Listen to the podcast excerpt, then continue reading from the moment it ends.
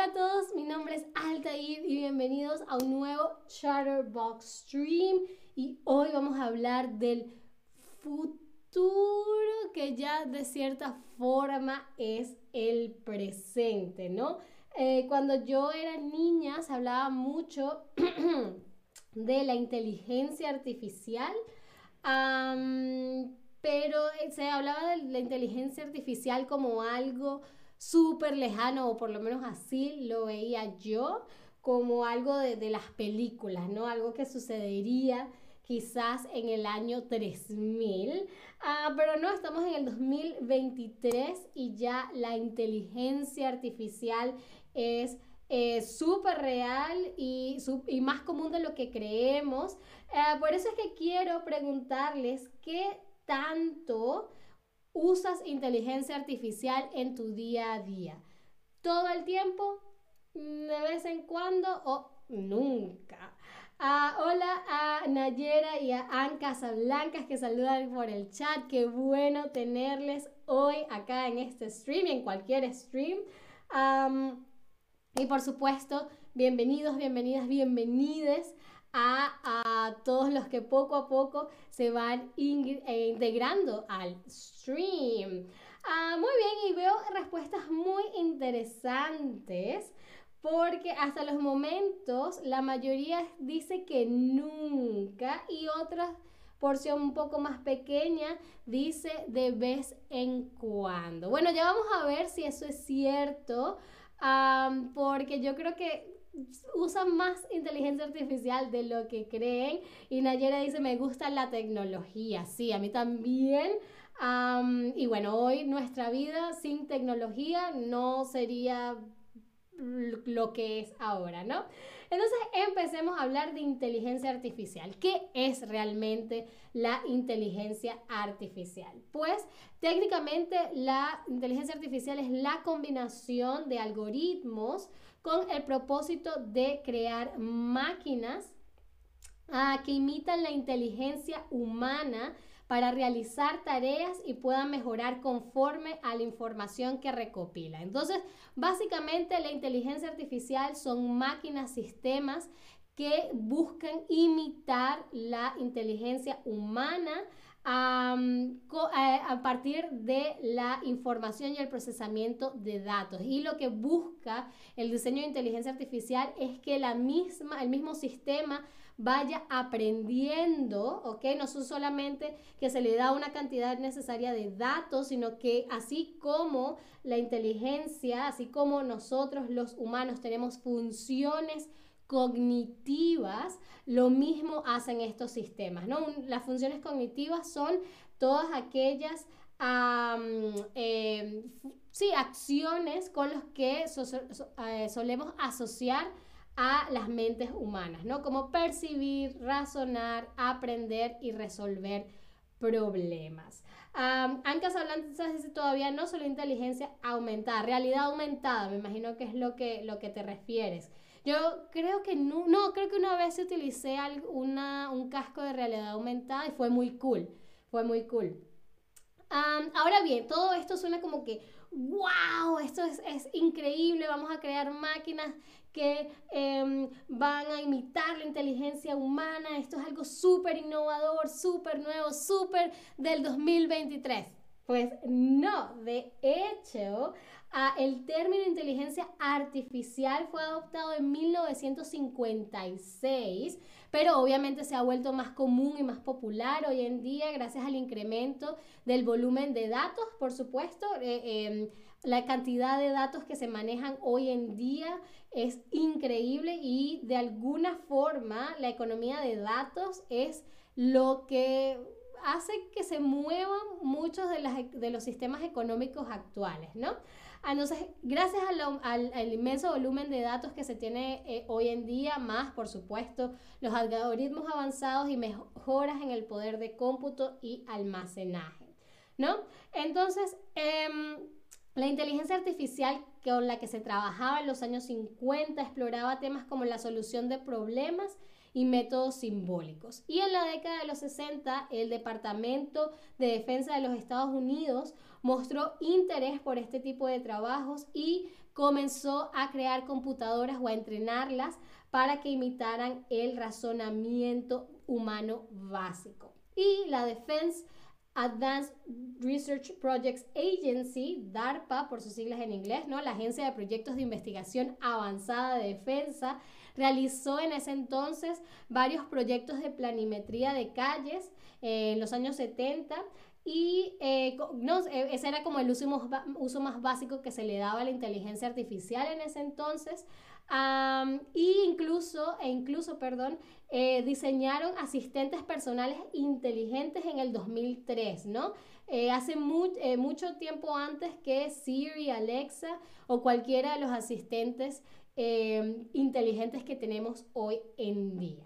Entonces vamos a ver algunos de los usos más comunes que se le da a la inteligencia artificial hoy en día. El uno de los principales son los asistentes de voz, ¿no? Como el Google Home o el Alexa o cualquiera de estos aparatos que uno le dice, hey, Google Home, eh, ¿cuál es la distancia más larga de acá al metro? etcétera, ¿no? Esos son aparatos que, que utilizan inteligencia artificial ya que procesan el lenguaje natural para interpretar qué es lo que le estás comunicando. ¿okay? Estos sistemas como el Alexa o el Google Home, etcétera, hacen, eh, tienen acceso a un gran volumen de datos de lenguaje y dependiendo de lo que nosotros le digamos, este aparatico interpreta ese significado para responder a lo que le estemos preguntando, ¿no?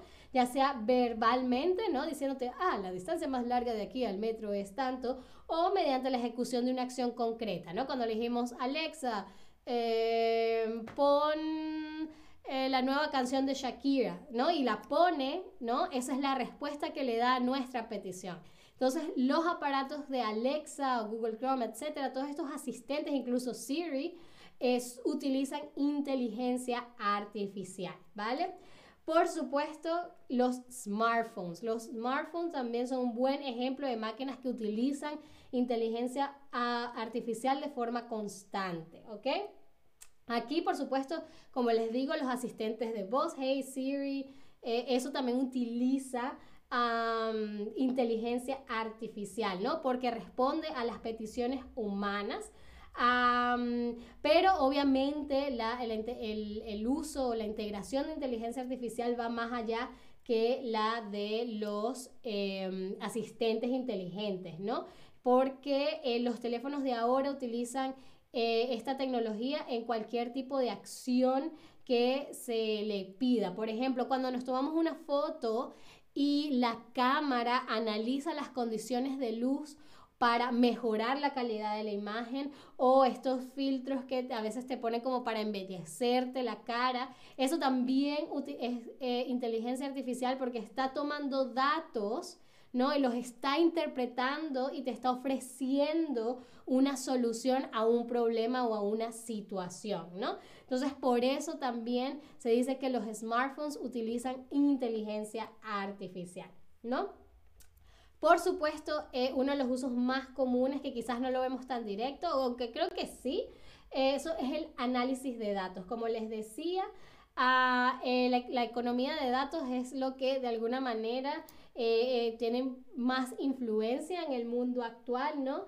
Y el, tecnologías de inteligencia artificial se encargan de analizar nuestros datos, ¿no? Que producimos de manera continua en todos nuestros aparatos tecnológicos ah, para poder eh, conocer nuestros hábitos, ¿no? Es la razón por la que si vemos muchos videos de perritos en Instagram, lo que nos va a mostrar el algoritmo de Instagram va a hacer más videos de perritos, ¿no? Porque la tecnología de Big Data más la inteligencia artificial se pueden utilizar para analizar los hábitos de consumo de cada persona y ofrecerte eh, publicidad de alguna manera personalizada, ¿no? que creo que es el uso que se le da más que todo en las redes sociales, ¿no? También, sin embargo, este mismo tipo de, combinación del Big Data con la inteligencia artificial se puede utilizar para motivos quizás no tan banales como la publicidad, sino que también para evitar el fraude digital en el sector bancario, financiero y de aseguradoras, ¿no? Porque si se analizan los hábitos de consumo eh, o de comportamiento de los usuarios, si hay algo que se sale de ese patrón, entonces envía un mensaje de alerta para analizar una posible amenaza. Entonces eso también es inteligencia artificial. una de las que creo que eh, es más significativa son las aplicaciones médicas, ¿no? Aunque esto no lo podemos ver nosotros de, eh, de primera mano día a día, Em, la inteligencia artificial o el uso de inteligencia artificial en em, equipos médicos es muy, es muy habitual en los hospitales, ¿no? Hay máquinas que trabajan con los, con los doctores y con los cirujanos para llegar, por ejemplo, a donde el ojo clínico, a donde el humano eh, no puede llegar y de esta manera eh, conseguir efectos mucho más precisos, mucho más eh, duraderos, ¿no? Hay desfibriladores, máquinas quirúrgicas y máquinas de diagnósticos que se valen de la inteligencia artificial para ofrecer mejores resultados. A mí me parece fascinante eh, el que eh, eventualmente, el que existan estas máquinas, ¿no? Que te dan un diagnóstico un poco más acertado o ejecutan procedimientos más, de manera más precisa, ¿no? También está la optimización de rutas, por supuesto, em, algo eh, similar a lo que hace el Google Maps, ¿no? Que basándose en los datos que hay eh, disponibles sobre tal ruta, la hora, el día de la semana, te recomienda, ah, mira, para llegar a tu casa más rápido es preferible que te vayas por esta ruta porque esta hora ah, suele haber menos tráfico. Todo eso es inteligencia artificial porque Em, reúne datos y te los comparte para de alguna manera hacerte la vida más simple, ¿no? Para satisfacer una necesidad, ¿va? Y una de las más eh, recientes eh, aplicaciones de la inteligencia artificial es el chat GPT. No sé si lo han tenido la oportunidad de, em, de darle un vistazo, pero este es un, eh, un chatbot, ¿no? de inteligencia artificial que se especializa en el diálogo. Entonces tú le puedes decir, hey, ¿me puedes escribir un caption para, eh, me puedes escribir un, mensaje de cumpleaños para mi abuela? Le estás escribiendo una, tarjeta de feliz cumpleaños a tu abuela, no se te ocurre nada, le dices al chatbot, al chat GPT que te escriba una nota de, feliz cumpleaños a tu abuela y te lo va a hacer. Yo lo he utilizado varias veces, ¿no? Para desearle feliz cumpleaños a mi abuela. y me parece que es bastante efectivo. Todavía está en los primeros eh, estadios, pero sé que va a seguir creciendo y quién sabe cómo cambie la manera en la que eh, se hacen muchas cosas, ¿no? Pero a ver, hasta los momentos hemos hablado de todas las maravillas que ofrece eh, la inteligencia artificial, pero no todo es perfecto. También esta tecnología tiene ciertas limitaciones, como por ejemplo la dependencia de los datos y la especificidad. Como dijimos, la inteligencia artificial depende de los datos. Esa es su principal fuente de energía, no de energía, sino de, de, es lo que le permite funcionar y ser inteligencia artificial. Pero eso quiere decir que si no hay datos o si los datos están equivocados, la ah, efectividad, la, la, precisión de la inteligencia artificial también lo van a estar, ¿no? Por ejemplo, si alguien escribe en Wikipedia que Altair es de Colombia, ¿no? Eso es un dato que está en el Internet, entonces la inteligencia artificial, esto es un ejemplo muy básico, pero la inteligencia artificial va a tomar este dato que está errado y lo va a asumir como cierto. ¿Ok? Entonces eso disminuye, eso empeora o perjudica el funcionamiento de la inteligencia artificial y con especificidad nos referimos a que estas son tecnologías que están muy enfocadas en una sola cosa. Entonces, el sistema de inteligencia artificial que, que detecta que juega póker no puede jugar ajedrez. O el que conduce automóvil no puede darte asesoría legal. Entonces son em, tecnologías muy, muy, muy precisas que este, limitan el alcance que una sola aplicación, por ejemplo, podría tener. Entonces, eso es una de las limitaciones, uno de los obstáculos o barreras que tiene de momento la inteligencia artificial. Otra es, eh, tiene que ver con la comunicación con el usuario. Este es el principal problema que los desarrolladores eh, presentan porque em, fíjense en, aprender un lenguaje, ¿no? Ustedes que, que ya han aprendido español saben lo complejo que puede ser porque no es tan fácil como aprender que una palabra significa tal cosa, ¿no? El lenguaje suele tener eh, polisemia, ¿no? Una misma palabra puede significar múltiples cosas dependiendo del contexto, dependiendo del tono de voz, dependiendo de la inflexión, dependiendo del gesto con el que el humano diga la palabra, eh, además de que hay, em, por ejemplo, en el español, ¿no? El español que habla David no es el mismo que habla yo, entonces una eh, máquina de inteligencia artificial tendría que estar entrenada o para entender el español de España o el español de Venezuela para tratar de em, em, evitar malos entendidos, ¿no? Entonces, eh, es muy complejo eh, diseñar una máquina de inteligencia artificial eh, que se pueda em, comunicar de manera eficiente un gran porcentaje de las veces con los usuarios porque el, idioma, el humano, el, sistema, el, proceso, el proceso sí, de comunicación de los humanos es muy complejo, tan complejo que es muy difícil para las máquinas comprender o interpretar, ¿no? Entonces, Em, es uno de los, o de, los problemas o de las trabas que tiene la inteligencia artificial para llegar más lejos, ¿ok? Bien, esto fue eh, todo lo que les traje hoy sobre el tema de inteligencia artificial. Esto es una pequeña porción solamente de todo lo que este tema eh, puede ofrecer. Em, pero antes de irnos, por supuesto, tengo que hacerles unas cuantas preguntas para ver qué tan eh, especializados, especializadas, están con el tema hasta los momentos. ¿Me pueden decir entonces cuál es el propósito de la inteligencia artificial? ¿Será reemplazar a los humanos? a solventar los problemas mecánicos o imitar la inteligencia humana. ¿Qué dijimos era la clave para llamar a una tecnología inteligencia artificial, ¿no? Eh, tiene que ver con las funciones cognitivas, la manera en la que aprende. Muy, muy, muy bien, por supuesto.